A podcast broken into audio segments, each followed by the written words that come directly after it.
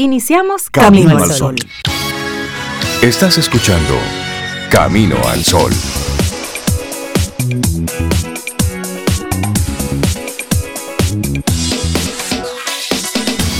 Buenos días, ¿cómo están? Hola Rey, yo estoy muy bien, gracias. Hola Cintia, buenos días para ambos, para Laura Sofía también. Y bueno, para todos nuestros amigos Camino al Sol oyentes, también buenos días para ellos. Buenos días. Cuéntenme, ¿cómo les fue de Te cuento, uno, dos, tres. muy bien, con mucho calor. Uy, sí. Semi tranquilos en, casa. Mm, sí. Semi, semi tranquilos. Semi tranquilos, tranquilos totalmente, no se puede. No, no, no, no. Hay que hacer algo. Pero sí, tranquilitos en casa. Viendo las temperaturas que en nuestro país estuvieron bastante calentitas, pero viendo las noticias en otros países estaba, uff, es decir, lo que está ocurriendo en Reino Unido fue que declararon emergencia. Reino Unido y España están es decir, que comparado con lo que está ocurriendo allá, nosotros aquí estamos, en invierno. Estamos de lo más bien. Sí, así es que, como dice el doctor Brea, póngase contento. Señores, qué emoción. El sábado yo vi esa carrera donde República Dominicana ah, ganó el Mundial de Atletismo. Claro. Los cuartos mixtos. El 4 por 400. Ay, ay, ay, sí, 4 por 400 mixto. Qué emoción ver todos esos videos. Uf. Sí, realmente esas son de las cosas buenas a destacar. Sí, sí. Esas son las cosas que los medios deben enfocarse en destacar, esas participaciones, esas, esas demostraciones de que cuando se hace lo correcto, se tiene el, apoyo adecuado, bueno, pues tenemos resultados positivos. Wow, pero esa, esa, esa vuelta donde participó, bueno, los cuatro tuvieron una participación excelente. Marilady Paulino. Sí. Porque a ella le tocó correr la misma ronda de con esta chica Alison Phoenix, la norteamericana con mayor cantidad de, de de logros, de premios pero ¿cómo se llama la cosa? Medallas. Ah, de medallas. medallas. ¿Cómo se llama la cosa que se pone aquí? Señores, mira, lunes y falta café. Mira, 19 medallas de, de en, atletismo, 11 de ellas oro. Entonces Marilady le tocó correr con ella y le llevaba a la, la Phoenix un buen trecho, Rey Cintia, y Marilady le pasó al final. Así es. Y entonces la última chica... Eh, del, del cuarteto dominicano, ya tú sabes, le dio, Dios mío, cuánto corrió esa muchacha. Por poco y rompen el, el, récord mundial. Cofield, apellido Cofield. Y tú sabes que... Cuatro, excelente participación. Sí. Y asimismo, y Lady clasificó con comodidad para la ronda semifinal en el primer puesto del hit número 4 en las eliminatorias de los 400 metros planos de este Mundial de Atletismo que se disputa ya en Estados Unidos. Ella hizo un tiempo de 50-76, lejos de su mejor marca de la temporada que es 49-49, pero en los últimos 200 metros esta medallista de plata olímpica marcó el ritmo de esta carrera sin recibir amenaza para su liderato. Sí, eso fue cuando clasificó Cuando clasificó, exactamente. Esas son noticias, noticias buenas. y, a, nuestros amigos y amigas, ¿cómo, ¿cómo estuvo la vida? ¿Cómo pasaron el fin de semana? ¿Qué hicieron? ¿Qué dejaron de hacer? Si quieres, puedes comentárnoslo a través del 849-785-1110, nuestro número de teléfono. Ahí tenemos la aplicación de WhatsApp. Y por supuesto, cada día conectamos a través de estación 97.7 FM y caminoalsol.do. Esa es nuestra web. Nuestra intención para este lunes, hazte las preguntas correctas. ¿Y cómo no sabe, Rey, Cintia, ah. cuáles son las correctas? Cuando no obtienes la respuesta que tú necesitas, es posible que las preguntas que te estés haciendo no sean las adecuadas. Claro. A veces nos enfocamos en lo más obvio Pregúntate lo no obvio. Pregúntate las cosas que van y, salen totalmente de las circunstancias. O a veces lo complejizamos tanto, pensamos que es tan difícil, tan complicado, que la pregunta que nos ayude es la más simple de todas. Sí, cuando ocurre algo de inmediato preguntamos, ¿y por qué a mí? ¿Y por qué no? Exacto. Pero iba a decir que si tú no tienes una idea de la pregunta como tal, el por qué, la pregunta por qué, te puede llevar a la fuente si tú tienes respuestas, digamos, em, honestas contigo mismo. ¿Por qué? Bueno, por esto y esto, pero todavía eso no responde. Y vuelve y pregunta, ¿por qué? Claro, Porque esto y esto y esto. Y todavía no hay una respuesta real. Y sigue con ese por qué como hacen los expertos, que te comienzan a decir por qué siete veces hasta que tú llegas a la raíz. Y si no, agarra el para qué. Y si no encuentras, también comienzas a plantearte. Esa es muy buena. Y, todo eso para qué? Porque teniendo unas respuestas que podemos realmente buscar una solución. Y también eso te da motivos. Es decir, ¿por qué hago lo que hago? ¿Para qué hago lo que hago? Hacernos esas preguntas nos, nos llevan entonces a tener un, motivo, un propósito. Y respuestas que te vayan aclarando ese propósito, si no lo tienes todavía. Así es que hoy queremos invitarte a que te hagas las preguntas correctas. Y hoy día 18 es un día interesante. Sí, es el Día Internacional de Nelson Mandela y se celebra desde el año 2010, es relativamente reciente y se, se celebra como el día del nacimiento del líder en reconocimiento de la contribución aportada por el expresidente de Sudáfrica a la cultura de la paz y la libertad.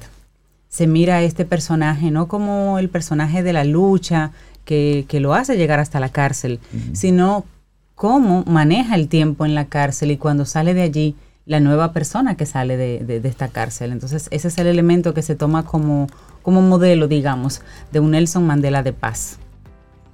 Mira, y... Hoy también es otro día interesante. Sí. Que se me gusta mucho, que es el Día Mundial de la Escucha. Ay, sí, ese me gusta a mí. Es para... De la escucha. Tú sabes que a mí...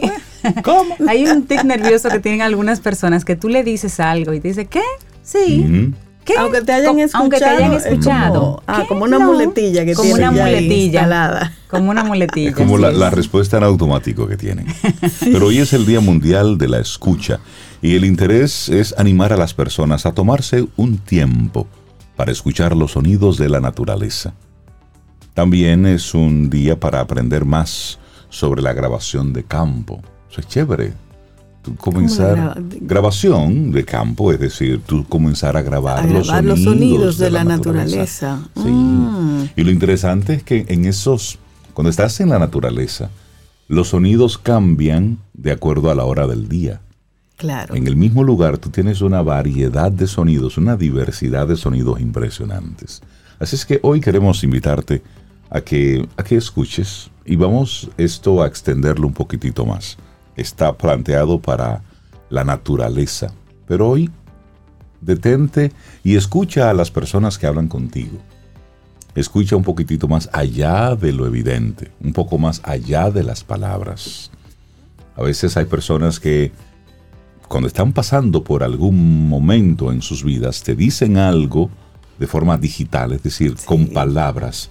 Pero lo más importante no es lo que te dicen, sino es el trasfondo que tienen esas palabras o el trasfondo que tienen las, los sonidos que va emitiendo, el lenguaje no verbal, todo eso que va más allá de lo evidente. Y si uno no está en esa actitud de, escucha, como tú dices, se le pueden escapar tantas cosas, incluso como tú mencionas, Rey, de, de, un amigo, una amiga que esté pasando por una situación.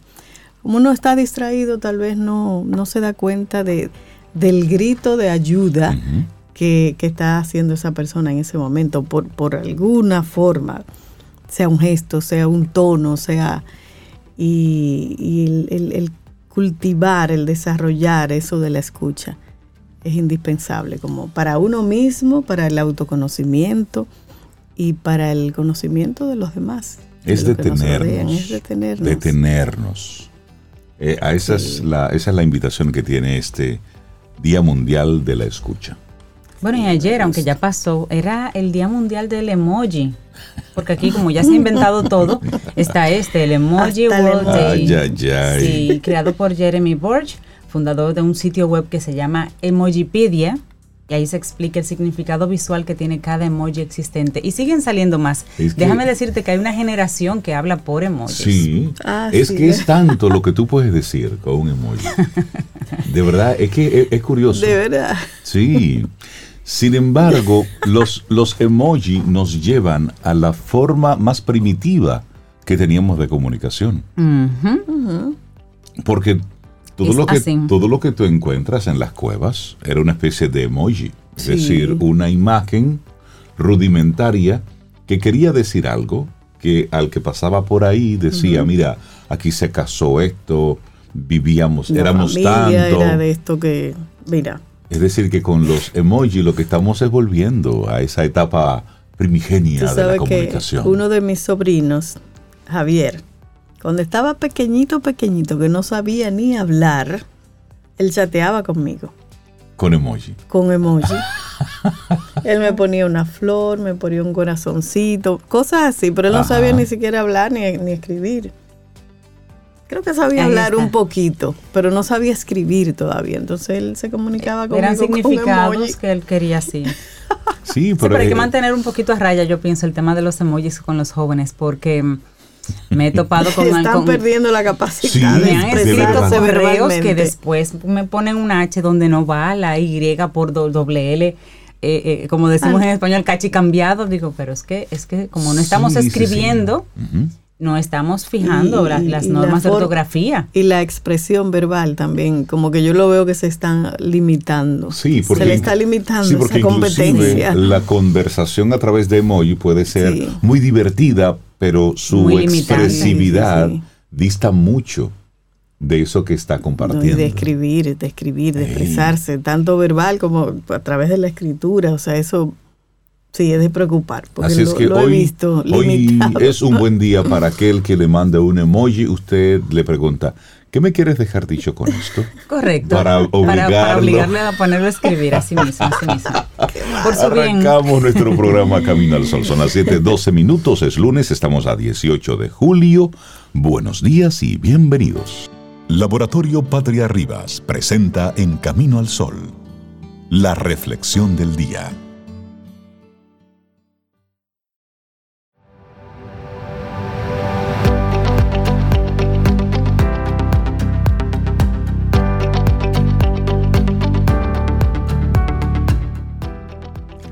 La belleza en las cosas existe en la mente de quien las contempla. David Hume. Mira, eso es así. Hay gente que dice, sí, eso es bonito. Sí. Mientras que otra persona se sorprende y dice, pero eso es hermoso, eso, es, eso es una obra maestra de la naturaleza, por ejemplo. Bueno, y por eso nuestra reflexión en este día va sobre la... Claro, nunca subestimes tus palabras. Ay, yo creo firmemente en eso, totalmente, porque las palabras son muy poderosas, aunque no lo creamos. No solemos darle la importancia que realmente merecen, pero hoy vas a comprender que nunca jamás deberás subestimar tus palabras. Utilizamos las palabras para todo. Con ellas describimos las experiencias que nos suceden en la vida, pero no somos conscientes de que estas palabras que usamos para describir se convierten en la propia experiencia. Y dice Tony Robbins, lo único que te impide conseguir lo que quieres es la historia que te sigues contando a ti mismo. Mm. ¿Y recuerdas ese momento en el que las palabras habladas hicieron tanto daño? Mm. Es que una palabra puede hacer mucho daño, mucho más daño a veces que cualquier otra cosa. A veces son incluso más dolorosas que el daño físico, pues nos afectan emocionalmente. Y eres lo que te dices a ti mismo, por eso esa frase de Tony Robbins que comentaba Sobeida. Todos nos comunicamos con nosotros mismos. Algunas personas tienen un diálogo interior más desarrollado que otros, pero todos tenemos esa vocecita con la que a veces interactuamos. Esa vocecita a veces te dice cosas positivas, pero otras no, para dedicarte palabras negativas. Y esto tristemente es lo que más abunda. Las palabras negativas parecen mucho más fáciles de decir que las positivas. Esa vocecita nos machaca y nos machaca y nos machaca y en ocasiones nos deprimen. Y ya como ya hemos dicho, las palabras que describen la experiencia se acaban convirtiendo en las propias experiencias. ¿Cómo ocurre esto? Imagínate que no cesas de decirte a ti mismo que eres malo, un inútil, que no sirves para nada, que todo lo que haces lo haces mal, que eres un fracasado. Todo eso, si te lo repites una y otra vez, si esa vocecita no logras acallarla de ninguna manera, se hará realidad. Al final, acabarás siendo aquello que te dices una y otra vez. Si dices que eres un inútil, bueno, pues tienes razón, serás un inútil. Así que ten cuidado con la forma en la que te describes a ti mismo, pues como ves, las palabras que te dedicas son demasiado poderosas y tu autoestima puede verse afectada. Ya tendrás que lidiar con las críticas de los demás, con las ofensas, las decepciones, con los insultos, como para hacértelo de forma gratuita a ti mismo. Claro, y piensa que la manera en la que te comunicas contigo mismo cambia la forma en la que te ves a ti mismo, lo cambia todo. Ya no volverás a sentir lo mismo con respecto a ti y todo esto modificará tu forma de actuar. Tu diálogo interno es poderoso, por eso no debes ponerlo en tu contra.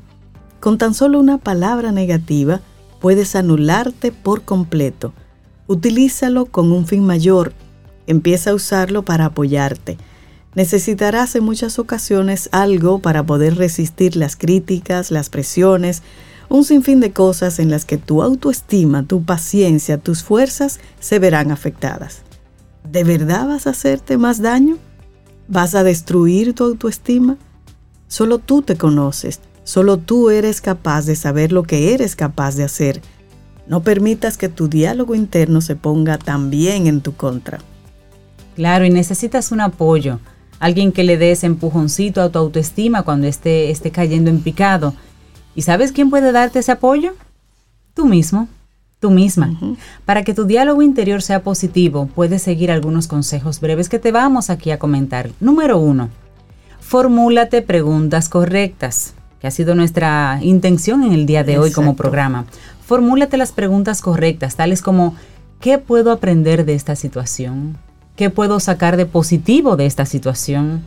¿Dónde estuvo el error realmente? ¿Cómo puedo mejorar esta caída? Luego, reflexiona y encuentra soluciones. Permítete un tiempo para pensar sobre una situación, intenta verla desde diferentes perspectivas y si es necesario pide una segunda opinión. Eso sí, piensa que siempre de algo malo se puede sacar algo bueno. Ay, sí. Bueno, y la tercera sugerencia o consejo, impúlsate para continuar pase lo que pase. Tras encontrar las respuestas, tras aprender de los errores, tras reflexionar y ver las soluciones, coge impulso y sigue adelante. No permitas que nada ni nadie te frene. Claro, y empieza a cambiar cómo te hablas a ti mismo. Utiliza un lenguaje más positivo. Una vez seas consciente de ello, verás la cantidad de veces que te estás poniendo en tu propia contra. Cambia tu vida, cambiando tu lenguaje. Tú eres tu único apoyo, así que no tomes como un enemigo más a tu diálogo interno. Haz las paces con él. Empieza a hablarte de forma más positiva. Más bonito. Me gusta esa. Nunca subestimes tus propias palabras. Un escrito de Raquel Lemos que compartimos aquí hoy en Camino al Sol. Laboratorio Patria Rivas presentó En Camino al Sol la reflexión del día. Te acompaña Reinaldo Infante. Contigo, Cintia Ortiz. Escuchas a Sobeida Ramírez. Camino al Sol.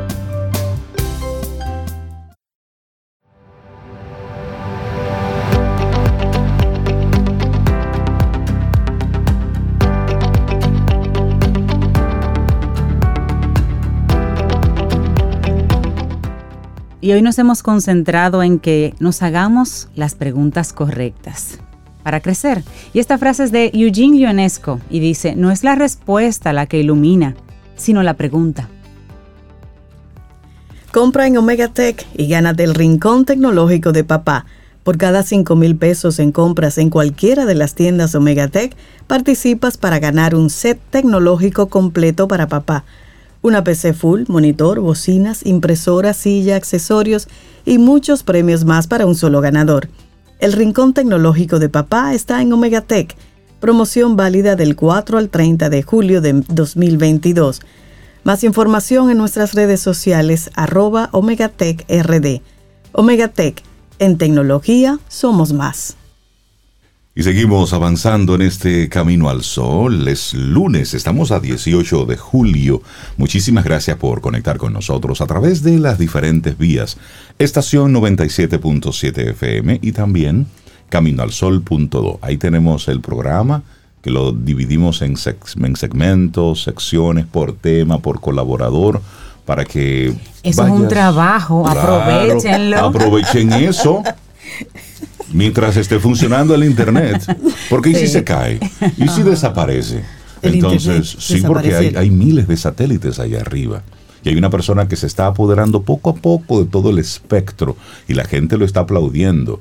Pero usted no sabe cada vez que suben uno de esos aparatos ahí. Estuvimos viendo eso. Ah, son más de 7000. mil. Uh, sí, hay muchos. No hace muchos días se, se alinearon muchos de ellos y lo pudimos ver. En algunas zonas del país se veían todos alineados. Así que mientras el internet funciona, aproveche y entra ahí a caminoalsol.do. Mira, y los lunes nuestro primer colaborador es nuestro buen amigo César Cordero, director de Dell Carnegie Dominicana, conferencista y sobre todo de los primeros colaboradores que tenemos aquí en Camino al Sol. Buenos días, César, ¿cómo estás? Muy buenos días, muy bien, comenzando una semana y cerrando mes. Y ya esto, Va, esto, Va, rápido y caliente. esto va rápido y caliente. Buen día, querido César. Hoy, y hoy tú vienes con un invitado. Claro, así es, porque esto no se detiene y tú sabes que hay que hacer frente a las tendencias, las cosas, las demandas. Y para mí es un honor, un privilegio poder hoy compartir con todos nuestros Camino al Sol oyentes esta exponencia, ¿verdad? Y conversatorio que vamos a tener. Entonces, me gustaría darle el honor, señor Reinaldo. Bueno, tú viniste hoy acompañado de Mauricio Piñol. Él es director para Der Carnegie para Guatemala y El Salvador, con más de 30 años en el desarrollo de personas. Ah, usted yo somos colegas, licenciado en Administración de Empresas. Saludos, colega. Y diplomado en Desarrollo de Competencias en México, con un Master Trainer de Del Carnegie de las cuatro áreas más importantes, que es liderazgo, presentaciones o comunicaciones, ventas y relaciones humanas. Así es que, bienvenido Mauricio a Camino al Sol, qué bueno tenerte aquí. Bueno, igualmente, muchísimas gracias, gracias por la invitación. Tengan todos muy buenos días. Es un placer estar aquí con ustedes.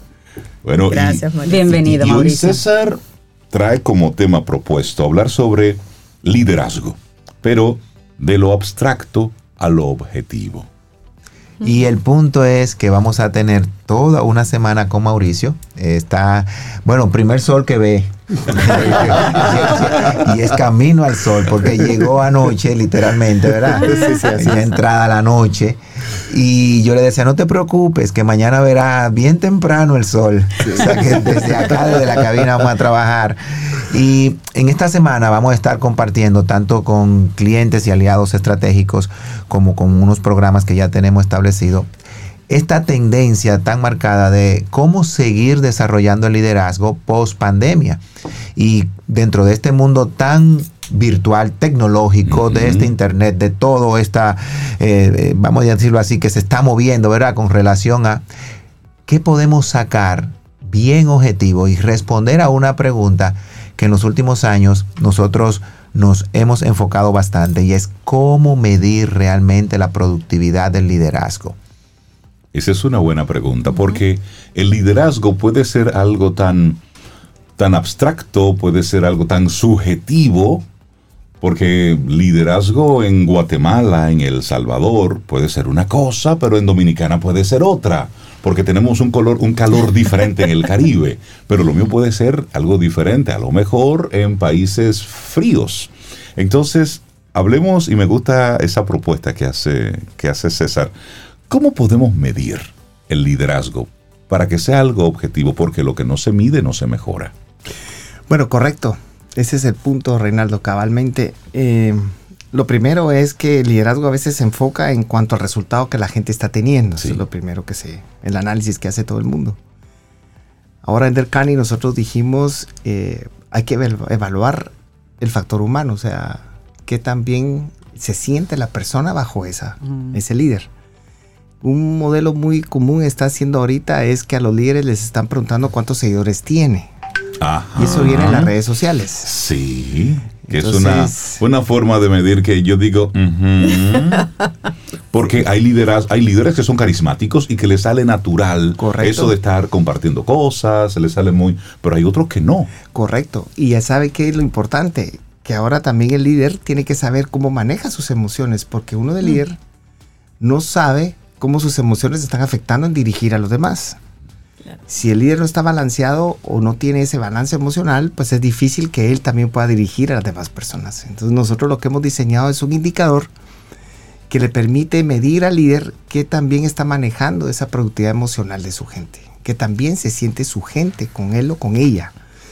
Y ese tema ha agarrado mucho auge porque generalmente se evalúa solo el resultado nada más. y a veces uno está con un dueño de una empresa y le pregunta qué piensa de su líder pues es muy bueno, la gente dar buenos resultados, para mí es bueno. Y uno le dice, pero el ambiente, ¿se siente la gente bien?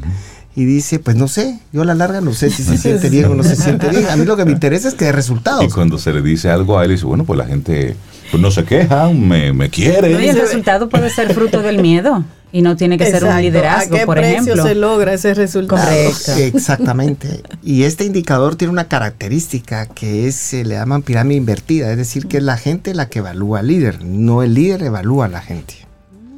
Sí. Entonces el líder se ve enfrentado a un número donde dice, wow, ¿cómo está mi, mi producción en el factor humano? ¿Cuántos líderes tendrán la capacidad mental de sentarse a recibir ese El que feedback? hace pregunta que espere respuesta.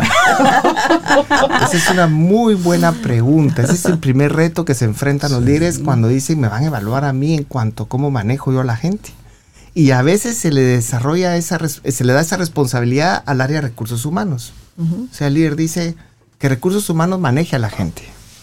Y yo le, nosotros en el CAN decimos, no, es responsabilidad en conjunto, no solo de un área, es- son todas las áreas las que estamos involucrados en el tema. Por supuesto.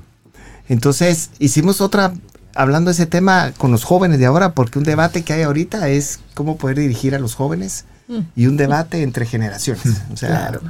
líderes de determinada edad con jóvenes. Entonces hicimos Y a un veces estudio. jóvenes, Mauricio, ma- a veces jóvenes liderando a personas mayores que ellos, que pueden ser sus Sí. papás o hermanos mayores. Eso es muy delicado. Totalmente. Mira, tienes toda la razón. Y, y la diferencia de conceptos es impresionante. Hicimos una pregunta que de seis variables. Y dentro de esas seis variables está, escoge de estas seis variables las tres con las que tú más te identificas y que te comprometen más. Y las variables son confianza en el liderazgo,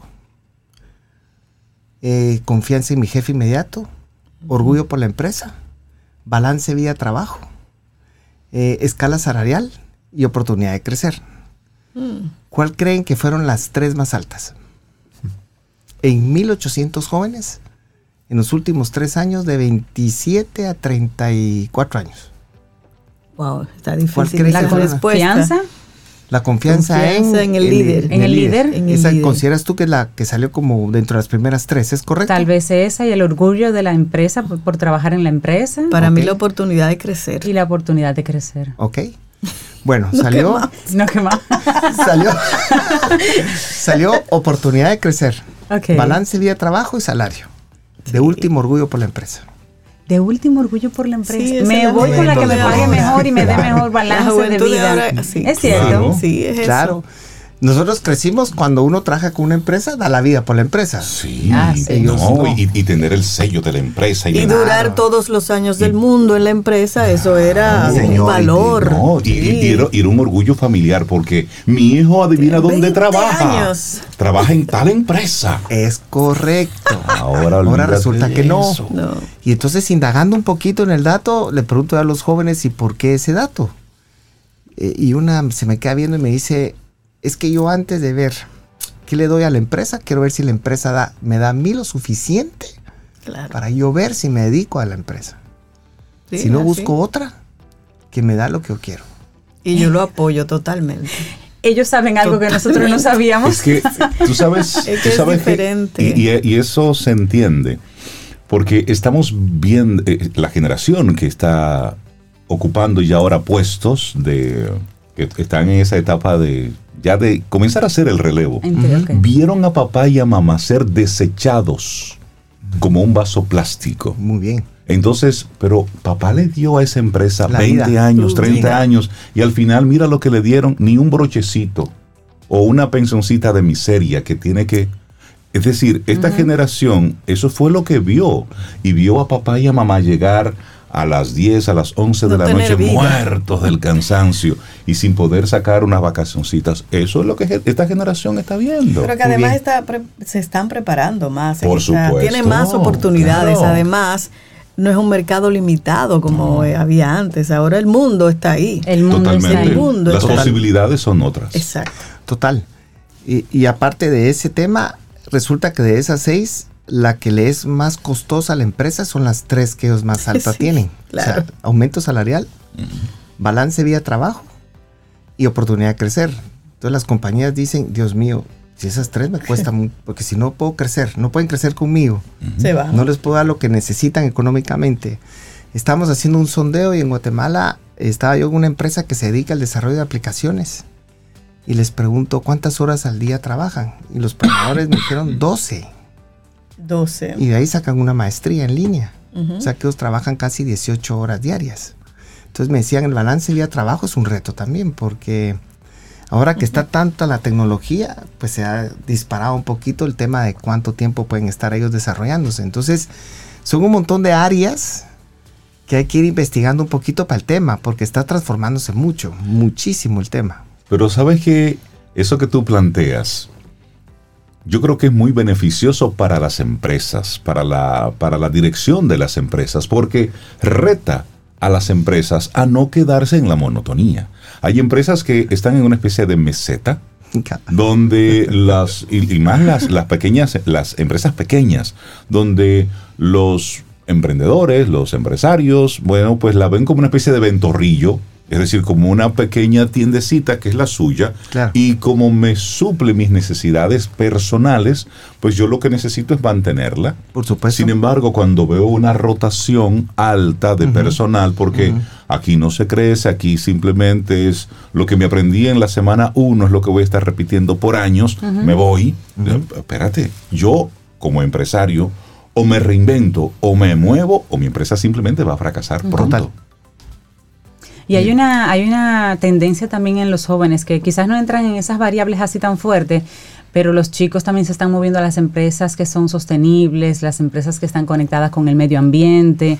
Conozco casos de empresas de, chicos que buscan entre, cuando están buscando trabajo, han estado buscando trabajo, qué tipo de ideas ecológicas y de sostenibilidad también apoyan o aportan para ellos también tomar decisiones y o toman a veces a la... Eh, trabajos con menos salario, pero que le permiten manejar mejor su tiempo.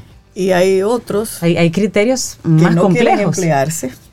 Yo conozco el caso de una chica egresada de comunicación social, medios digitales, y ella no necesita emplearse. Le han ofrecido empleo en varios sitios, pero a ella no le interesa, porque ella puede hacer varios trabajos de community manager, de maestría de ceremonia, de redacción, de lo que sea, de apoyar en su ámbito y gana más que lo que le ofrece un medio tradicional. Y ahí entra entonces lo que Mauricio nos presenta.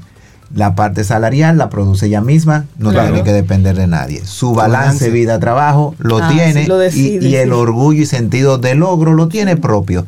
Entonces, ese reto hoy en el liderazgo de poder lograr eso a lo interno de una organización es bastante delicado. ¿Por qué? Porque se está midiendo y mirando exactamente el futuro en los próximos años de cualquier empresa. Ojo. De cualquier tamaño. De cualquier tamaño. De cualquier tamaño. Ahora de mismo. cualquier ámbito. Ahora mismo aquí en República Dominicana, como en toda Centroamérica y el mundo, yo diría, se está dando el fenómeno que ya hablábamos de la gran renuncia. La gente no quiere trabajar bajo el mismo modelo que trabajaba antes de la pandemia. Entonces se hace muy importante desarrollar un liderazgo que esté objetivo a ese elemento que Mauricio nos señala, que es la parte, y es donde quiero Mauricio que pueda de repente aportarnos un poquito, que es la parte de cualitativa y cuantitativa. cómo logramos realmente medir ese resultado de productividad en liderazgo?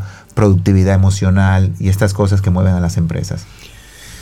Bueno, lo hacemos a través de un indicador en cuanto a mm, medir, la gente coloca una serie de respuestas a una serie de preguntas y sacamos un indicador que va de menos 100 a 100. Es como un indicador, ¿cómo se le llama? Un NPS o una forma de evaluar Y eh, le pone al, líder le pone más o menos en qué rango está.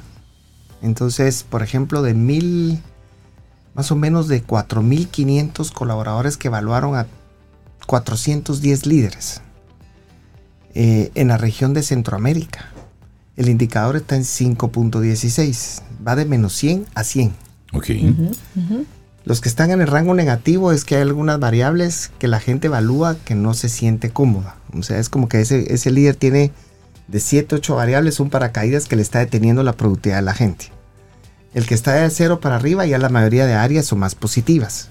Un rango adecuado es arriba de 15. Entonces Centroamérica está 10 puntos abajo de una media de un liderazgo correcto. Entonces, ¿qué es lo que sucede? Al líder le da una directriz y una guía que le permite saber en dónde tiene que enfocarse para poder mejorar el ambiente y retener más a las personas. Ese, ese es el punto medular. Lo que sucede es que si no se mide, solo se cuantifica en cuanto al resultado. Entonces, por ejemplo, les pregunto a ustedes, ¿qué preferirían ustedes? Una persona, un líder que da muy buenos resultados, su indicador es negativo.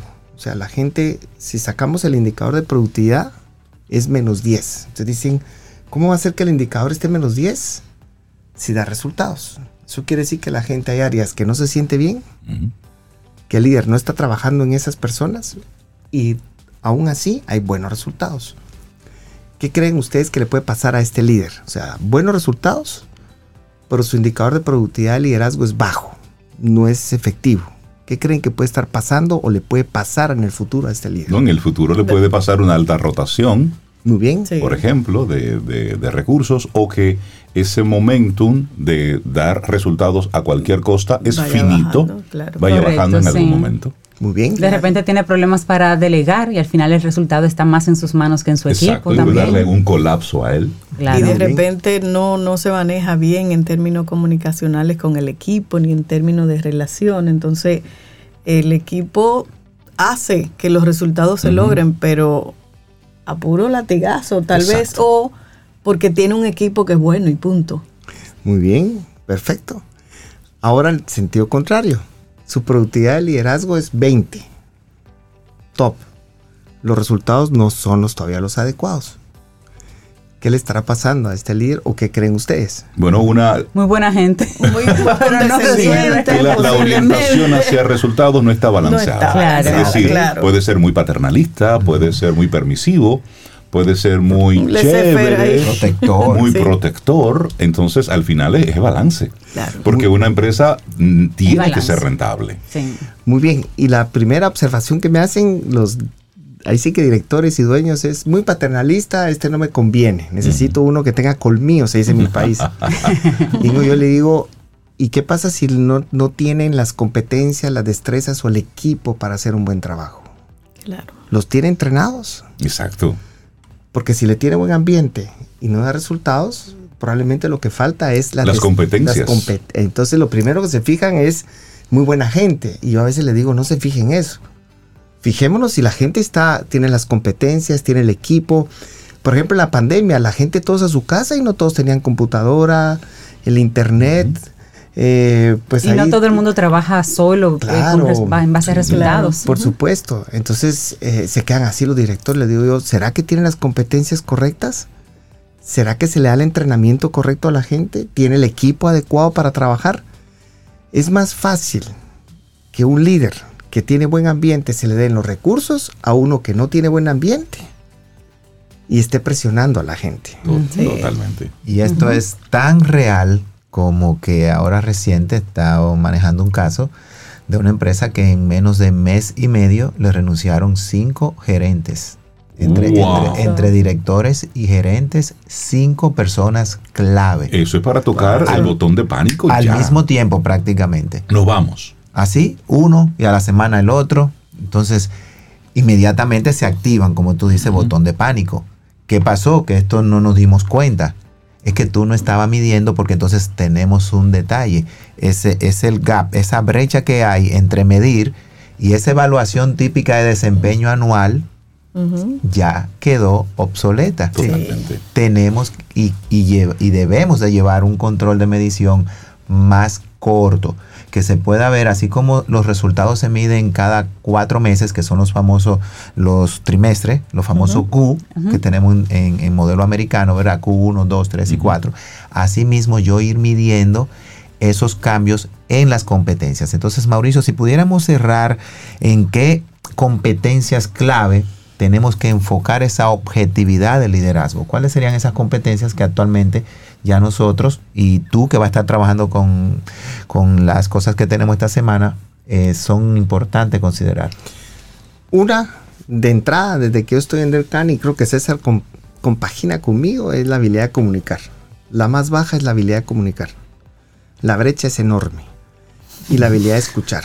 Y ahí quiero hacer un paréntesis, porque estamos viendo y lo traigo al tema porque hoy es el día, ayer era el día del emoji. Entonces estamos viendo cómo hay una generación que está subiendo con unas habilidades de comunicación distintas. Complicadas. Para no decir pobres. Lo digo yo. complicadas. Entonces, eso que tú estás diciendo, si en este tiempo donde nosotros que venimos de una generación de los muchachos hablan cuando las gallinas mean, ¿será que nos decían? Para decir, entonces luego nos decían, ¿y qué te pasa que tú no hablas? bueno, es que tú me decías que me quedara callado. Por eso me quedo callado. Entonces tenemos ahora una que está subiendo con puro emojis, es decir...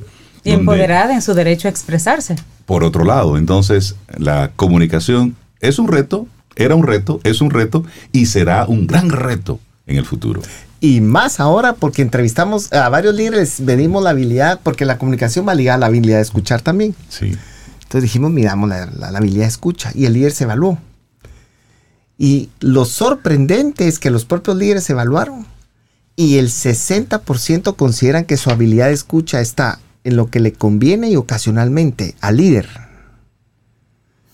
Solo el 38-40% considera que tiene cierto grado de habilidad de escucha. O sea que también uno de líder, si no tiene la habilidad de escuchar, claro.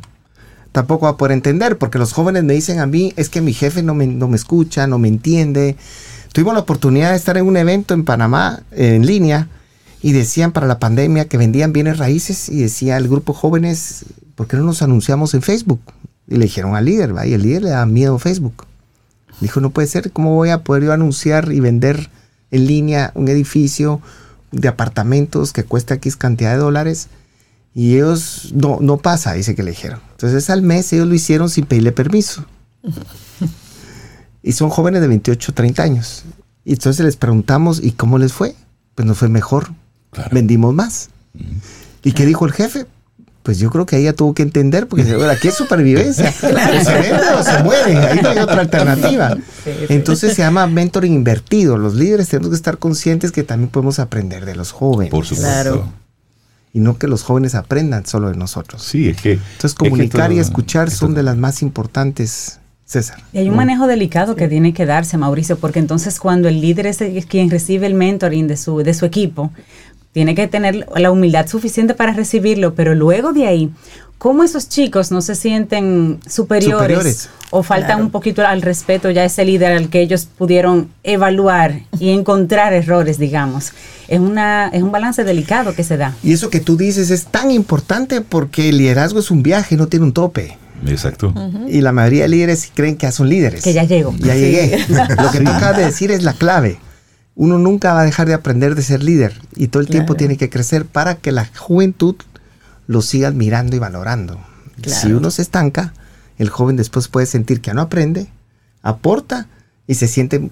Entonces hay un, choque de egos, hay un poquito entre... Sí, sí, delicado. Retos que tienen realmente los, los líderes en este tiempo. Súper. Bueno, pues Mauricio Piñón, muchísimas gracias por compartirnos este tema. César, gracias por traer a Mauricio. Así es. Yo imagino que ya Mauricio conoció el sancocho. Llegó, ya, llegó anoche. pero ya conozco, ya, ya, ya, somos amigos, somos grandes amigos, somos como hermanos aquí. No, cualquier cosa tú me dices. Hacemos tu ruta gastronómica rápido. Un placer, Mauricio. Felicito, muchísimas gracias. Gracias por la invitación. lo importante es mantener ese liderazgo con objetividad. O sea, eh, dentro de este mundo donde todo se llama liderazgo, cómo yo puedo realmente impactar y esto llevarlo a, un resultado que realmente sea medible en todos los sentidos. Bienestar organizacional, responsabilidad social y sobre todo la de resultados. Buenísimo. Bueno, pues César Cordero de Del Carnegie Dominicana, tienes que contarnos cómo te fue con Generation Next allá en Punta Cana. Bueno, eso, eso está avanzando bastante bien. Ese grupo queda por graduar. Ya graduamos lo de lo de aquí, lo de Santo Domingo. Y la buena noticia es que ahora ya, la próxima semana, Generation Next ha avanzado. Sí. Qué bueno. El próximo paso para todos esos jóvenes que ya están graduados, que sigue. Entonces ahí entramos con Generation Next avanzado. Recuérdanos los teléfonos. De 809 732-4804. El 809-732-4804. César, que tengas excelente día. Gracias. Un abrazo, César. Mauricio, gracias por traer a Mauricio. Igualmente un saludo igual. Gracias, a todos. Muchísimas gracias, igual, igual. Mm, disfruta tu café en compañía de Camino al Sol.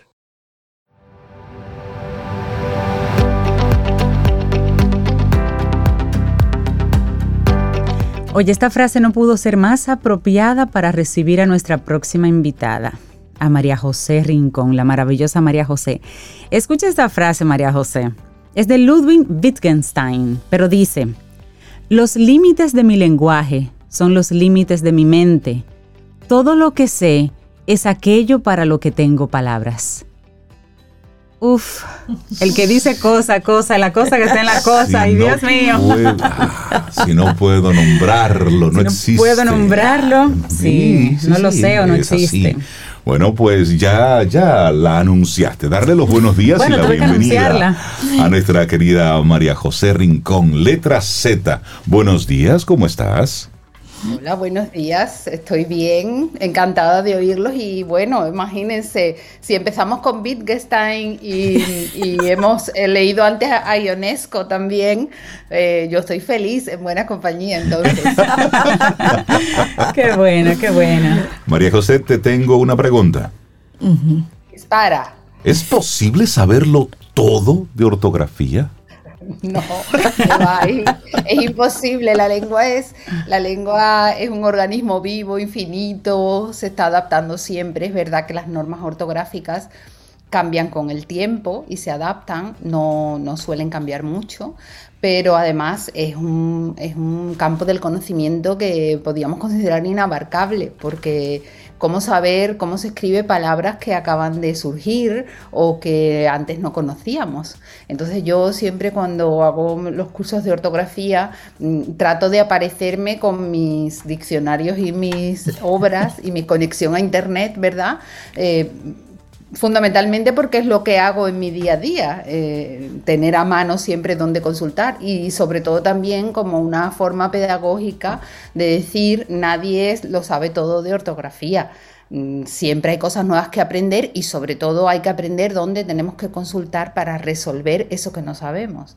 Mm, ¿Y dónde será eso? Porque a veces tiene uno una duda, a mí me pasa con algunas palabras y me quedo ok. Y entonces voy a la RAE Claro, digo, hay muchas, hay muchas posibilidades. Hoy vamos a hablar un poquito de esas posibilidades que tenemos más cercanas y más accesibles para resolver esas dudas. Siempre el primer paso, y con eso enlazo con esa reflexión que han hecho ustedes al comienzo del programa sobre la importancia de conocer dónde está el fallo, dónde está el error, de analizarnos. Es muy importante tener la conciencia de que se tiene esa duda no pasa nada, para eso, para eso estamos vivos y para eso estamos en contacto eh, diario con nuestra lengua y la tenemos que hacer funcionar para nosotros, para lo que nosotros necesitemos. Es importante saber que existe la duda. Una vez que tenemos la duda, ¿dónde buscar para resolverlo?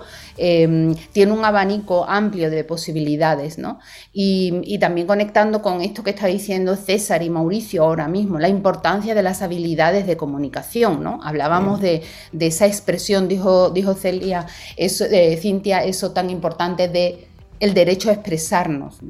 Eh, eso es tan importante para un ciudadano, para un ser humano, que le garanticen el derecho a la expresión correcta. Y si lo enlazamos con Wittgenstein, lo que no sé nombrar para mí no existe, pues el derecho que tenemos todos como seres humanos a que nuestros horizontes se amplíen. Y nuestros horizontes se amplían fundamentalmente a partir del lenguaje. Mientras eh, más sabemos matizar, eh, más cercano vemos el mundo, mejor conocemos el mundo, mejor interpretamos el mundo y por lo tanto más posibilidades tenemos de sobrevivir. Y cómo matizamos, cómo conocemos, cómo analizamos el mundo a través de las palabras, porque somos animales con capacidad de palabra, ¿no? Con ese don de la palabra. Y la palabra mediatiza todo lo que nosotros recibimos del mundo. Por lo tanto, el derecho a expresarnos esa habilidad para la expresión y para la escucha, porque el lenguaje tiene las dos partes. Hay que saber lo que decimos, pero hay, que también saber interpretar lo que nos dicen. Si desconocemos las palabras, no vamos a saber interpretar correctamente lo que nos dicen y probablemente la interpretación estará sesgada o errada y por lo tanto nuestra respuesta a eso que escuchamos no va a ser la correcta y evidentemente la parte de expresión y de comprensión tiene su correlato en eh, cuando lo hacemos por escrito. Si las palabras habladas tienen importancia, eh, recuerden aquello que decían que las palabras se las lleva el viento, ¿verdad? Pues mm, imagínense cuando las palabras las ponemos por escrito, que ya nunca más se las lleva el viento y mucho menos ahora en las redes sociales, que quedan automáticamente publicadas. Por lo tanto, esa habilidad de expresión por escrito, la habilidad para escribir y la habilidad de escucha, eh, por escrito, la habilidad de lectura, la comprensión lectora, son absolutamente fundamentales. Para escribir bien y para leer bien, la ortografía es esencial. Tenemos tendencia a equivocarnos y a creer que la ortografía es una asignatura escolar que simplemente vale para quitarnos puntos. Pero la ortografía no es eso. ¿eh? La ortografía es la garantía de que lo que nosotros escribimos se va a entender correctamente y de que nosotros podemos entender correctamente lo que otra persona escribió. Hay una tendencia. Perdón, hay una tendencia, María José, a que las plataformas y los diferentes medios escritos tienen los eh, famosos correctores que a veces no te corrigen, a veces lo que hacen es que te cambian la palabra, pero bueno, esas, esas, esos correctores, eso, esa autocorrección, eh, a veces siento que, que limita, que impide que la persona aprenda cómo se escribe realmente una palabra, porque cada vez que le escriba mal, el corrector se las va a corregir y ellos no tienen por qué aprender y fijar esa palabra correctamente porque la maquinita lo hace por ellos. Tú sabes, Cintia, que a propósito, María José, eh, a mí en, una época de mi vida me tocaba participar en una revisión de trabajos y de notas en una institución académica. Y entonces los muchachos venían y la profesora que, que le tocaba en ese momento, la mayoría era o sea, firme con, lo de la ortografía y las faltas ortográficas. Entonces yo alegaban, ah, no, que el corrector de Word no me... Yo le decía, pero si te lo ponemos por escrito vas a tener la misma falta. O sea, no tiene que ver con el corrector. Claro. El corrector, mm, en eso estamos trabajando en las academias de la lengua con la inteligencia artificial. Evidentemente que es una herramienta mm, extraordinaria, pero el corrector debe servir como una asistencia para la revisión final del texto. Es decir, tú tienes el texto y es posible que algo se te haya pasado, siempre se le pasa algo. Esa revisión final, pues no está de más que el corrector te la haga y te la señale. Pero eh, el que está escribiendo eres tú, el autor de tu escritura. De tu texto eres tú. Y si tú, no sabes, si tú no sabes cómo se escribe, tú no. cualquier blog con comentarios o cualquier Twitter o cualquier Instagram que, acepte comentarios y tú te pongas a leerlo, eso es una lista de horrores. Sí. Horrores, sí. sí. es terrible, es terrible, pero fundamentalmente porque mm, hay mucha gente, bueno, para mí, alguien que ya va en un punto más avanzado es aquel que se fija en lo que le dice el corrector. Pero en general, el porcentaje más alto es el de las personas que ni siquiera sabe que existe el corrector o ni siquiera sabe para qué está funcionando, ¿no? Claro, es verdad que para es como para todo, para corregir hay que saber lo que se está haciendo. Entonces, para saber si el corrector te está ayudando o no, el corrector es una máquina, está muy bien entrenada y las estamos entrenando muy bien. Estamos trabajando en un proyecto que es enseñarle a hablar correctamente a las máquinas en, las academias de la lengua y estamos trabajando con la inteligencia artificial. Pero todavía la lengua es demasiado compleja para claro. Además, yo creo que estamos en un tiempo interesante. Antes, unos pocos tenían la oportunidad de, escribir, de leer y de que eso que escribieran pues pudiera ser leído por otros. Ahora cualquier persona de cualquier eh, estrato social, de cualquier nivel educativo tiene en sus manos un artefacto y está leyendo y está escribiendo. Antes no se tenía esa posibilidad. Entonces, el que... Y fíjate que antes era la lengua hablada. Pensamos cuando llegó el teléfono que nunca más nadie iba a escribir nada. Por supuesto. Y sin embargo, ahora la lengua hablada se quedó. Ya las conversaciones telefónicas dejaron de existir para pasar a ser mensajes. Mensajes, de texto. Y por eso entonces estamos evidenciando más todo esto. Pero creo que lejos de escandalizarnos, es motivo de decir, bueno, ahora mismo somos más los que tenemos acceso a este tipo de cosas para, para poder mejorarlo. La inteligencia artificial está haciendo un trabajo impresionante con esto de las, de las correcciones, pero tú, tú, estás, tú has dicho algo importante. Hay gente que escribe tal cual como habla. Y entonces se, se, va simplemente por la fonía, por la fonética, así como suena y trato de ese sonido tratar de ponerlo en palabras. Ahí no se está pensando en ortografía ni mucho menos. Porque estamos porque pensamos, porque pensamos que el medio es el que determina el grado de corrección que Exactamente. Y el medio eh, no deja de ser una hoja en blanco, un papel en blanco, por supuesto, una pantalla en blanco o lo que sea. El medio no debe determinar el grado de corrección. Y eso que hoy estamos que, en este momento estamos hablando de la ortografía. Sí, pero al principio del programa hablábamos de los emojis. Sí. Pero En, en, otro momento hemos hablado de el, del acortar cosas, es decir... ¿Qué es lo que KLK? Exactamente. Terrible. Sí, bueno, esa, esa parte jergal y las acortaciones siempre existe. Es un poco la reproducción del lenguaje coloquial a la hora de ponerlo por escrito. Es verdad que normalmente cuando se escribía se mantenía un registro formal porque la escritura se mm, circunscribía a ambientes formales, a una carta de trabajo, a un currículum, a una carta de amor, ¿verdad? Y uno trataba de dar su mejor imagen. Pero ahora escribimos para todo. Y escribimos también en contextos que son coloquiales, en los que antes no escribíamos, simplemente hablábamos. Entonces ahora es más difícil para el que escribe dominar los registros, no solo a la hora de hablar, sino también a la hora de escribir. Uno puede escribir un mensaje de WhatsApp coloquial, uno puede incluso usar acortamientos, ¿por qué no? ¿Eh? Y tratar de reproducirlo coloquial, pero la corrección no se puede quedar atrás. El medio no justifica o el interlocutor, el hecho de que tú estés escribiéndole a tu madre, a tu primo o a tu novio, no justifica, al revés, debería ser mm, motivo de fijar más por respeto a tu interlocutor, ¿eh? al que te va a leer, eh, que la ortografía estuviera correcta. Porque la ortografía no se trata de demostrar que uno sabe. La ortografía lo que se trata es de garantizar que al que le llegue el mensaje lo, comprenda. Y viceversa. Esa es la idea de la ortografía. Para eso es que está la ortografía. Entonces, mm, ¿podemos saberlo todo? Como decía Rey, de todas las normas ortográficas, de todas las palabras. No, nadie sabe todas las palabras del español, ni siquiera sabemos cuántas palabras tenemos en el español. Por lo tanto, mm, mm, nadie va a conocer siempre cómo se escribe una palabra si nos basamos en lo más fácil de la ortografía, que es la ortografía de las letras. Nadie se va a aprender todas las reglas ortográficas. Algunas son muy útiles, algunas son muy productivas, pero vamos a perder tiempo en eso cuando tenemos recursos que podemos tener a mano y con los que nos vamos a ir familiarizando. ¿no? Yo siempre recomiendo alguien que escriba mucho, que trabaje con el lenguaje, al final prácticamente somos todos, tener a mano siempre la ortografía de la lengua española. Es un libro pequeñito, es un libro que está muy bien planteado y si aprendemos a familiarizarnos con él, vamos a resolver casi el 70 al 80% de nuestras dudas.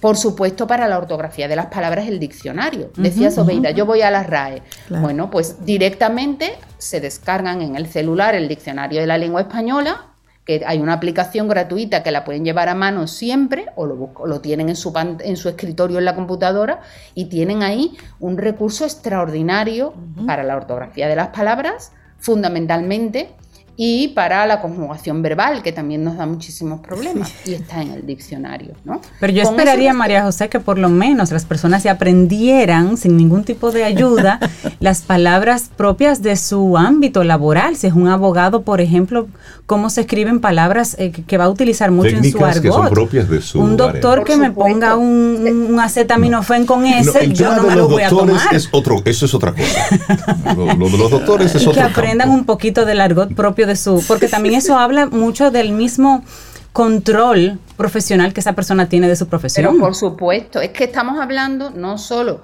en la escritura de la imagen personal, eh, sino también de la imagen profesional. Es decir, eh, un doctor, vamos a poner, o un abogado que pasó cinco años por las aulas universitarias especializándose en una cosa y que en cinco años no se ha aprendido cómo se escribe un término básico de su, de su profesión, automáticamente nos da una desconfianza, por lo menos a mí. Porque eso habla del profesional. Claro, eh, ¿cómo voy a ir a un especialista, en, como me pasó a mí, en rehabilitación bucal, que ponga rehabilitación sin H intercalada? Pues... Mm, Vamos a otro lugar inmediatamente y, podrá ser muy bueno en la práctica, pero yo me voy para otro sitio. Claro, pero es que no es porque no da la confianza. Y, dudo yo que fuera muy bueno en la práctica directamente, porque uno mm, conforma su mente a través de las palabras, a través de hacer las cosas correctamente, y no es verdad que después de cinco años tú no vas a tener el respeto por tu profesión para saber mínimamente escribir correctamente. Y que además eso habla de cuidado. Es decir, eso habla de detalles. de respeto. De respeto, como dice María José. ¿Y qué hacer, María José, antes de seguir con los recursos? por el otro. Exacto. ¿Qué hacer con, con esas personas que ya adultas Incluso yo los veo en jóvenes que van subiendo, jóvenes que están entrando a la universidad con unas faltas terribles. ¿Qué hacer con esas personas? ¿Qué pueden hacer? No, no hay que hacer nada. Esas personas tienen que hacer algo con sí mismos. No, a eso me refería, sí. Exactamente, es decir, eh, nadie puede ir y decir, oye, tienes muchas faltas, bueno, te lo pueden decir si es que tú no te has dado cuenta. Te podemos hacerle ver, que es de lo que yo trato muchas veces, hacerle ver que tiene esos errores, pero mm, tiene que partir del hablante, en este caso del escribiente, ¿verdad? Eh, la voluntad de mejorar y por supuesto que se puede mejorar. Fundamentalmente y lo que siempre nos recomiendan es la lectura. Una persona que tiene faltas de ortografía directamente es una persona que no lee. Eso, eso es evidente, ya te lo puedes jurar que sí, y es que no. ¿Por qué? Pues porque la memoria gráfica que desarrollamos a la hora de leer, de hacer buenas lecturas, tiene la ventaja de que después tu, mano, tu teclado, se lleva de esa memoria gráfica. Y cuando la palabra está mal escrita, tú dices, uy, espérate, no, me suena raro. Y cuando te suena raro, ahí está la duda. Y ahí ya tenemos todo ganado, porque ahora lo único que tenemos que saber es cómo ir a resolverla. Entonces es verdad que no solo en la ortografía de las palabras, también en la redacción, también en el uso de los signos de, de, puntuación, las comas, los puntos, exactamente los signos de puntuación. Todo eso lo da una buena lectura. Eh, no hay otra receta. No. Para mejorar Abrir un libro hay que leer, porque lo siguiente sería aprenderse de memoria las reglas ortográficas, pero eso nadie lo va a hacer porque eso no es productivo. Sí, abrir un libro y después otro y después otro. Eh, esa, es la, receta mágica. Y ponerle a eso un hábito de constancia y no quedarte con la duda. No quedarte con la duda. Lo importante es Exactamente. ¿Tienes la duda? Consulta. Hemos dicho, consultar en el diccionario si es ortografía de las palabras, pero también hay otros recursos en la red que son interesantes. Por ejemplo, están los llamados diccionarios de dudas. Tú no puedes ir a consultar en el diccionario de la RAE si esta coma está bien puesta o no. Eh, mm, ¿Cómo pongo esta palabra en diminutivo? Si el diminutivo, si me estoy tomando un cafecito, ¿ese cafecito es con S o es con C? ¿No? Eso no aparece en el diccionario. Entonces hay lo que se llaman diccionarios de dudas. En papel, a mí me gusta mucho el diccionario de Manuel Seco, eh, eh, que lo perdimos el año pasado, pero que como obra sigue, sigue, siendo muy útil. Pero si quieren uno que no sea en papel y esté gratuito en Internet, está el diccionario de la Real Academia, el diccionario panhispánico de dudas. ¿eh? Ese diccionario panhispánico de dudas, ustedes lo buscan así en la página de la Real Academia y tienen todo un diccionario dedicado a resolver las dudas fundamentales que se le plantean a todos los que hablan y escriben en español, con ejemplos, con explicaciones, signos de puntuación, numerales, em, eh, diminutivos, conjugaciones verbales. Ese es sumamente útil para resolver esas dudas. Y después, a mí me gusta mucho seguir estas páginas que se dedican a dar recomendaciones sobre ortografía. ¿no? Recomiendo, por ejemplo, en la que yo participo, que es Fundeu Guzmán Ariza. Ah, la sigo. Fundeu Guzmán Ariza, nosotros damos tres recomendaciones semanales y después vamos dando recomendaciones fundamentalmente de lo que está de actualidad en ese momento. Y también hay nuestra filial en España, que sería Fundeu RAE, que hace lo mismo con tres recomendaciones semanales. Nada más siguiendo eso, pues se nos van resolviendo dudas que a lo mejor ni siquiera sabíamos que teníamos. Que teníamos, y vamos aprendiendo diariamente sin esfuerzo a través de las redes sociales de una forma gratuita mejorar nuestra manera de escribir y sobre todo mejorar nuestra actitud frente al lenguaje, ¿no? Sí, eh, buenísimo. Ser autosuficientes ortográficamente es posible un libro y otro libro, como decía Cintia, ¿verdad? Abrir un libro, pasar páginas para la izquierda, pero leyendo. Leyendo. no para echarse fresco. Ni viendo las fotos solamente. María José Rincón, muchísimas gracias por tocarnos este tema y crear un poquitito de conciencia. Hay que insistir, hay, hay, que, cuidar nuestro lenguaje hermoso. María José, que tengas excelente día. Gracias por conectar con nosotros. Gracias. Muchísimas gracias. Un abrazo. Que lo disfruten. Un abrazo muy grande. Gracias, María José. Mm. disfruta tu café en compañía de Camino al Sol.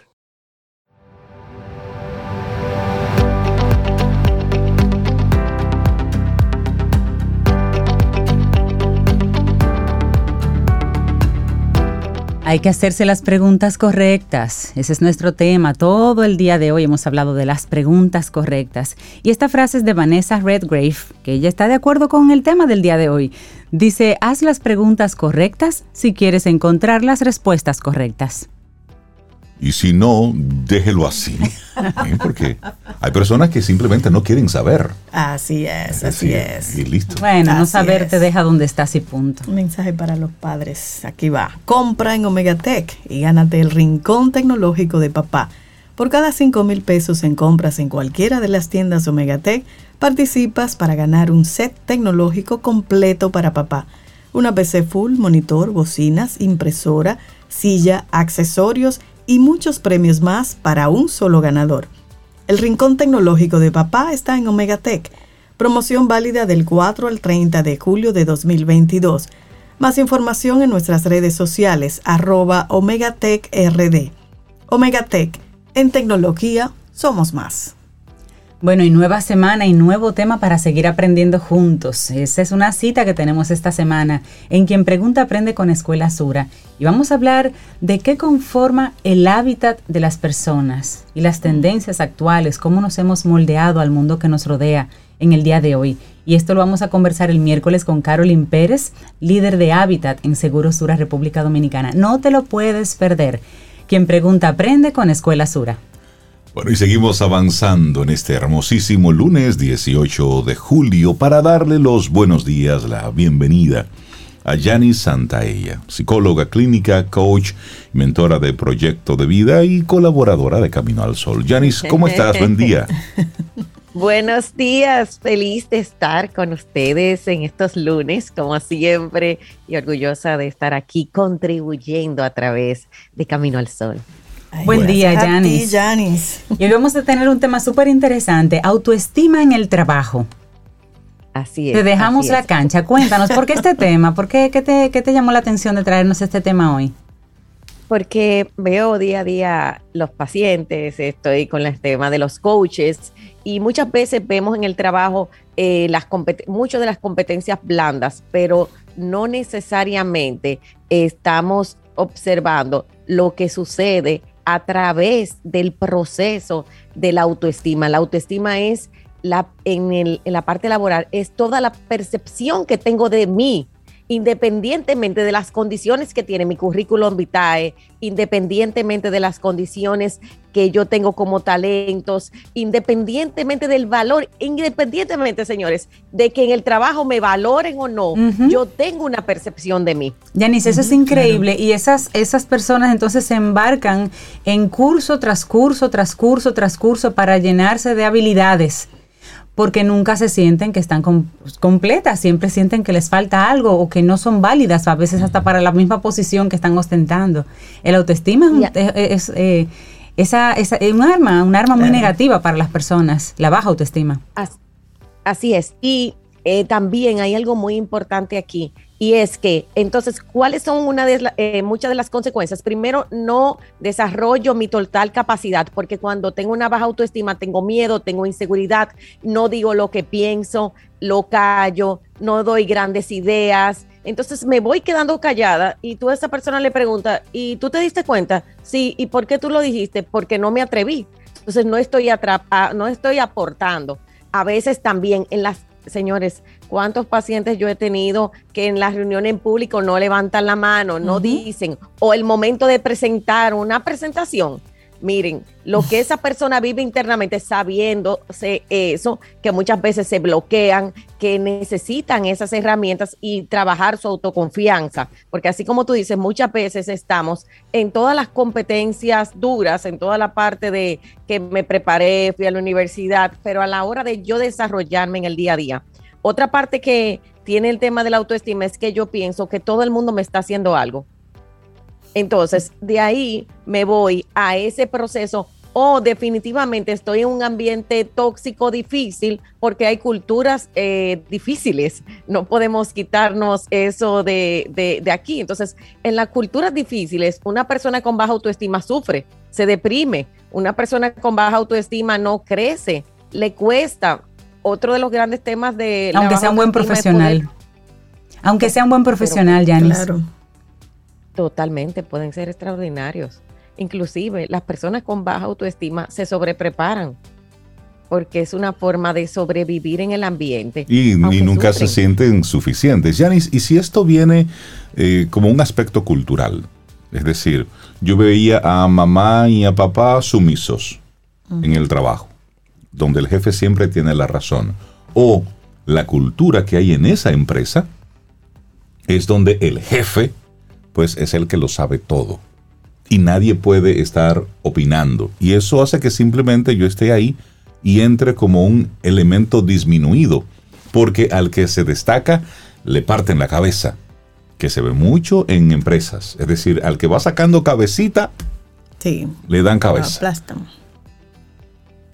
Hay culturas laborales así, entonces el trabajo es prepararte definitivamente si eso viene de tu casa y la mayoría, inclusive el liderazgo viene de nuestras casas. O sea, si yo en mi casa tuve un liderazgo muy autoritario en las empresas o voy a enfrentarme con mis jefes, o sea, hay muchas personas que fueron aplastadas que lo que van es saber en sus jefes, a su papá y a su mamá, y van a enfrentarse, y van a criticarles, y van a esa lucha de poder, o definitivamente a una sumisión. En ambos estoy proyectando mi propio tema personal, que es lo que necesito trabajar Ahora, ¿qué es lo importante? Empezar a actuar de forma diferente. Si mi cultura laboral donde estoy me hace daño y me afecta, me estresa, me lleva a un estado de sufrimiento, el que tiene la emoción eres tú. Porque entonces empezamos a culpar de que es el jefe, de que sí, hay una parte que es la cultura, pero sobre todo hay una parte mía de responsabilidad de, de mí mismo que es parte de tener una autoestima sana, decir, poner límites y decir hasta dónde esto me puede hacer daño, hasta dónde yo puedo y prepararme, tomar confianza. Y yo lo digo mucho, si tu lunes es infernal, es la hora de hacer un cambio laboral. O sea, si cada vez que tú amaneces el lunes o el domingo ya tú te estás preocupando o cuando tú estás ahí, tú eres otra persona, necesitas aprender a manejar ese, este proceso del mismo estrés, que es una parte de tu autoestima, de amarte. ¿Cuánto esto que tú haces te está amando? ¿Cuánto de eso es el resultado? ¿Y cuánto de eso yo de verdad es lo que quiero? claro. Y trabajar en la autoestima realmente eh, es la prioridad, porque independientemente del ambiente laboral, incómodo, molesto, difícil, si tú te mueves, el problema se mueve contigo. Porque tú, no has trabajado tu tema de autoestima, aunque vayas a un ambiente ahora un poquito más eh, manejable o, sí, o más cómodo, digamos. y ustedes han dado un punto clave. Las personas que compiten constantemente y que aplastan tienen mucha, muy baja autoestima. Las personas que no delegan, una persona que no delega tiene que sentarse en un coach y un terapeuta ayer. Porque el que, es cierto, el que no delega no va a crecer nunca. Así o sea, eh, y el que si tú te sientes que tú estás en, hay personas que se sienten en competencia con el jefe, pero hay personas que se sienten en competencia con el colaborador. Hay personas que se sienten en competencia con el que va a llegar, que no ha llegado. O sea, y definitivamente todo eso son pensamientos que nos quitan a nosotros la productividad. Por eso es tan importante nosotros desarrollar confianza, trabajarnos a nosotros mismos, crear entonces una nueva visión y poder aportar resultados y también hacer movimientos. Una persona que tiene 10 años en la misma posición tiene muy baja autoestima y está posiblemente haciendo en la misma dinámica situaciones de dificultad ¿Por qué? Porque si tú tienes 10 años haciendo lo mismo, hay una parte tuya resentido o resentida de todo el que se ha movido y tú no. Y hay una parte tuya que tiene miedo de saltar. Yo apoyé a una persona que tenía 15 años en el mismo trabajo y en seis meses estaba en otro lugar, en otra posición, pero tenía 10 años pensando irse. o sea que tenía 10 años de martirio. Sí, porque mira, cuando uno no quiere estar en un sitio, hay que detenerse. Y en el perder, perder. Sí, sí, y en el perder, perder, que también los, eh, que ahí ya recursos humanos, porque es de lado y lado, o sea, no es que yo soy del, del punto de vista que digo, mira, eh, cada, cada quien tiene su parte. Entonces, ¿cómo está la autoestima de esa persona? ¿Cómo se siente? ¿Cómo está dirigiéndose a los demás? cómo está percibiendo sus talentos, cómo está valorando los, lo que trae aquí. Y otro de los grandes temas es el autorreconocimiento. Una persona con baja autoestima siempre va a estar esperando el salario emocional. Y qué difícil es llenar el salario emocional de una persona con baja autoestima. Definitivamente. Porque nunca se llena. Nunca se llena. Yanis, la gente que quiera conectar contigo y tocar este tema de forma profesional y con responsabilidad porque a veces lo sabemos y nos quedamos en, bueno, y que imagínate, yo soy así, mi hermana es así, toda mi familia es así. Ese primer paso. Todo el mundo aquí es así. ¿Cómo que dicen? Mejor un malo conocido que, un bueno, por, conocer. ¿Cómo podemos conectar contigo para que tú les ayudes en ese proceso? Así es, en, en el 849-206-1692 o directamente en janis.santaella Estaré también, tengo eh, trabajando con nuestros coaches de autoestima en todas las áreas y estamos certificando a personas que quieran y a personas también de recursos humanos, a psicólogos, a coaches que quieran especializarse en el tema de la autoestima a través de nuestra certificación online, coach de autoestima, que está avalada por Florida Global University de Estados Unidos. O sea que cualquier eh, persona que hoy se sienta y que quiera dar ese paso, como ustedes dijeron, me hago las preguntas, pero no me quiero dar las respuestas. Cualquier persona que quiera tener esas respuestas y hacer un paso de vida y un trabajo de transformación personal, humana y de vida de siete meses, pues aquí estamos eh, con mucho amor y mucho propósito y sobre todo responsabilidad de vida. Buenísimo. Yanis Santalla, que tengas excelente día. Un abrazo, Yanis. Gracias. Gracias, Yanis. Gracias a ustedes. Y esperamos que hayas disfrutado del contenido del día de hoy. Recuerda nuestras vías para mantenernos en contacto. Hola arroba caminoalsol.do. Visita nuestra web y amplía más de nuestro contenido. Caminoalsol.do. Hasta una próxima edición. Y pásala bien.